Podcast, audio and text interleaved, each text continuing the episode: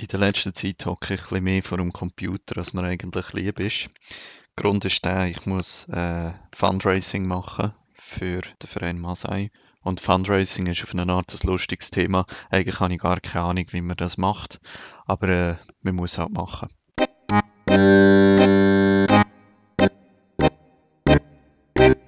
Hallo zusammen, ich bin der Dominik und ihr hört meinen Podcast. Mein Ziel ist, 100%, also Vollzeit, als Freiwillige im Asylbereich zu arbeiten. Wenn ihr noch nicht gesehen seid, dann geht auf meine Webseite www.dominikgalliker.info.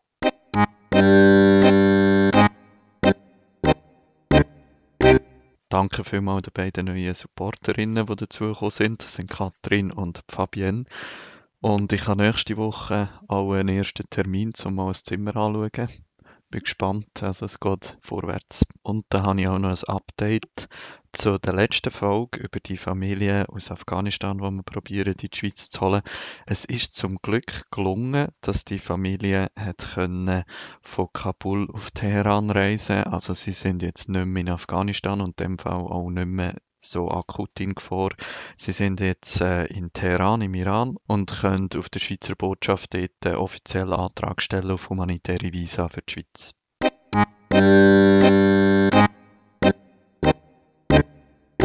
Das ist jetzt das zweite Mal, dass ich Fundraising mache.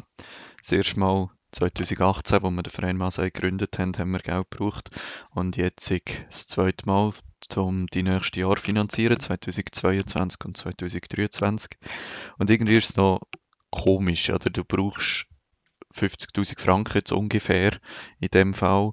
Aber eigentlich habe ich ja praktisch keine Erfahrung im Fundraising und es ist auch ehrlich gesagt etwas, was mir ein bisschen fremd ist. Darum ist das noch recht äh, äh eine lustige Sache.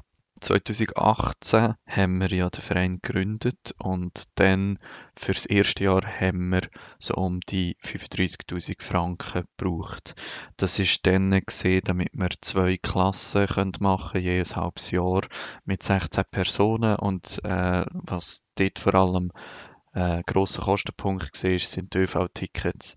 wir haben ja Asylsuchende im laufenden Verfahren unterrichtet und die haben von den Sozialdiensten keine ÖV-Tickets bekommen wenn sie an Deutschkurs teilgenommen haben.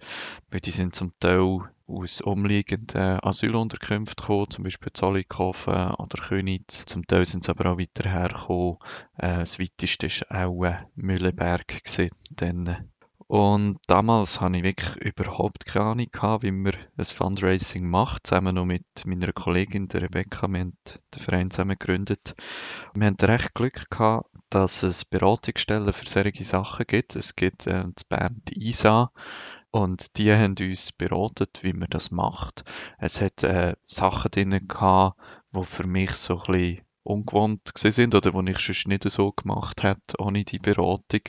Beispielsweise haben sie uns gesagt, dass wir alle Arbeitsstunden, die wir als Freiwillige machen, sollen als Eigenleistung angeben und in dem Sinne auch berechnen. Also quasi, wenn du jetzt, sagen wir, 100 Stunden Freiwilligenarbeit machst, dann sollst du das berechnen mit einem Stundenansatz von zum Beispiel 25 Franken und dann als Eigenleistung angeben, dass du für 2500 Franken äh, freiwillige Arbeit leistest. Hätte ich nie so gemacht, aber okay, haben wir dann so gemacht. Und nachher haben wir das äh, Budget gemacht für das Jahr. Auch da, es ist alles so Handgelenk mal Pi, weil wir überhaupt keine Erfahrung hatten, äh, zu dem Punkt.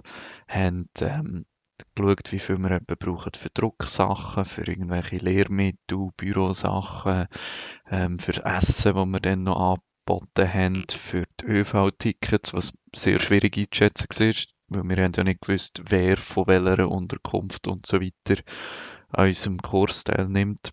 Darum ist alles sehr handgelenk mal Pi aber wir haben dann eigentlich überraschend einfach ähm, Geld bekommen, Finanzierung bekommen für das erste Jahr.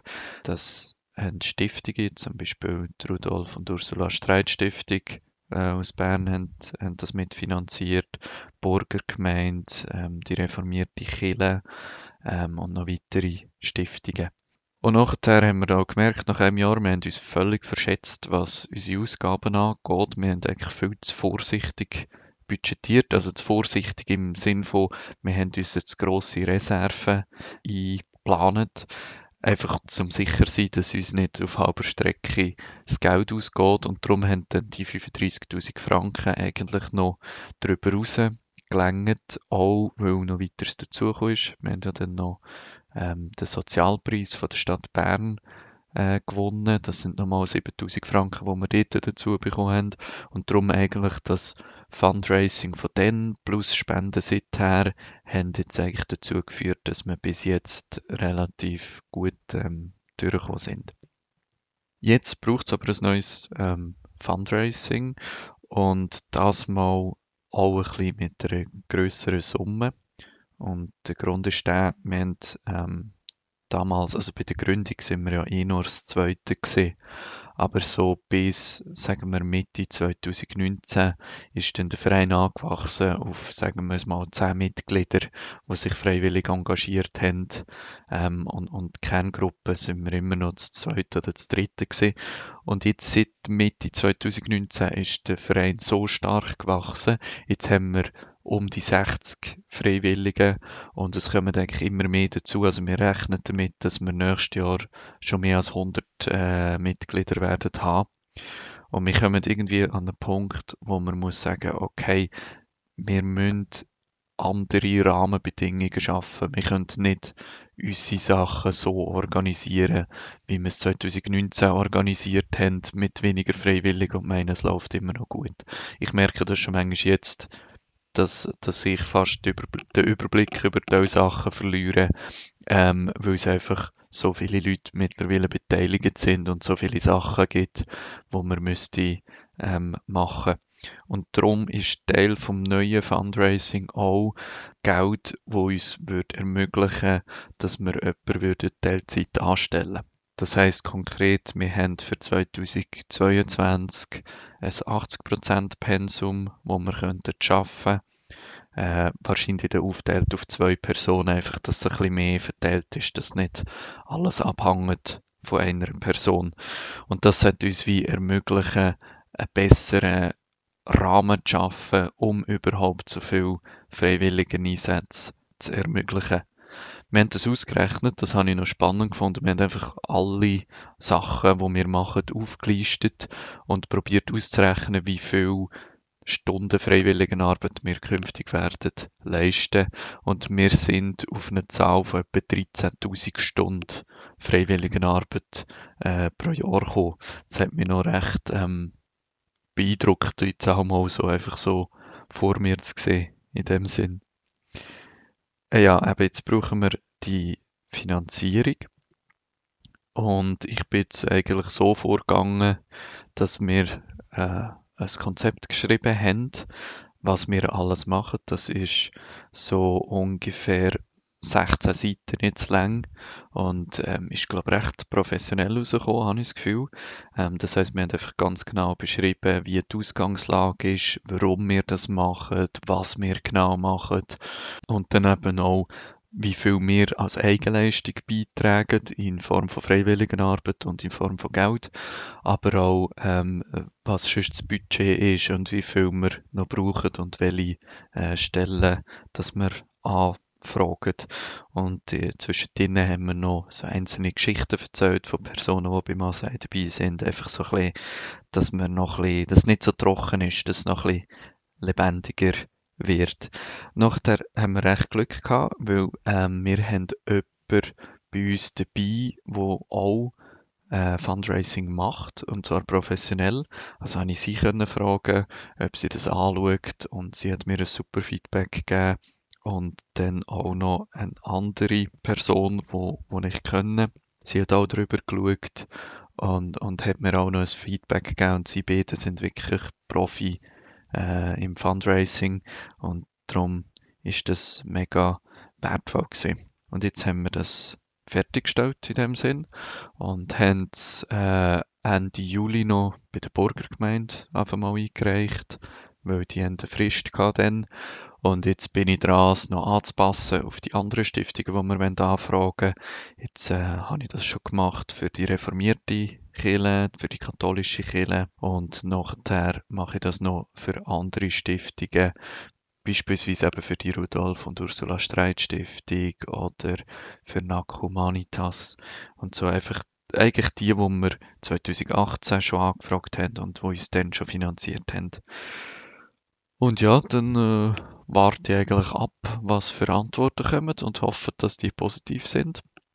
Und natürlich wird es dann etwa noch bei den einen oder anderen Rückfragen geben und so weiter.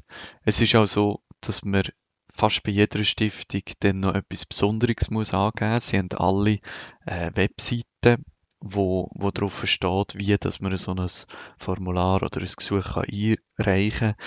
Und da wollen noch, dass man das und dieses ausfüllt oder besonders Stellung nimmt zu einer, zu einer bestimmten Frage oder man darf es eben nur per Mail schicken oder eben gerade nur per Post oder so. Also es gibt recht viel Aufwand, das Konzept dann noch anzupassen auf die einzelne Stiftung. Es ist einfach recht viel Arbeit, wo noch entsteht nebenbei. Ist ja auch klar, die wollen wissen, was mit ihrem Geld passiert, das verstehe ich absolut. Das ist einfach, ähm, ich, ich glaube, man unterschätzt das ab und zu, wenn man daran denkt, was, was jetzt so ein Verein wie Verein Masai macht, was da noch hinten dran für Arbeiten für kommen, die Raumsuche, wo jetzt äh, recht viel Zeit in Anspruch genommen hat. Und jetzt eben Fundraising, wo recht viel in Anspruch genommen hat. Und äh, manchmal muss man schauen, dass man überhaupt noch zu den konkreten Sachen kommt. Und ja, von dem her bin ich froh, wenn das etwa durch ist.